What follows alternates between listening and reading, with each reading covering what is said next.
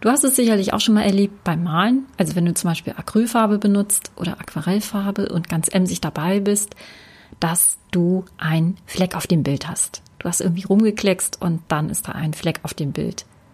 Und dieses Prinzip nutzen wir jetzt einmal ganz bewusst.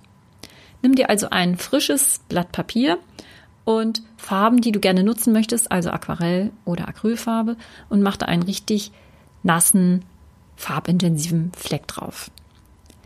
Und diesen Fleck kannst du dann zum Beispiel mit einem Strohhalm, in dem du da durchpustest, in diesen Fleck hinein, verzerren. Also dann ziehen sich kleine, lange Linien aus diesem Farbfleck. Das sieht so ein bisschen aus wie dünne Ärmchen und Beinchen.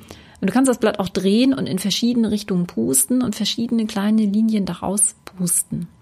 Du kannst auch das Blatt einfach langsam drehen, sodass dieser nasse Fleck zusammen mit der Farbe verläuft und seine Bahn zieht.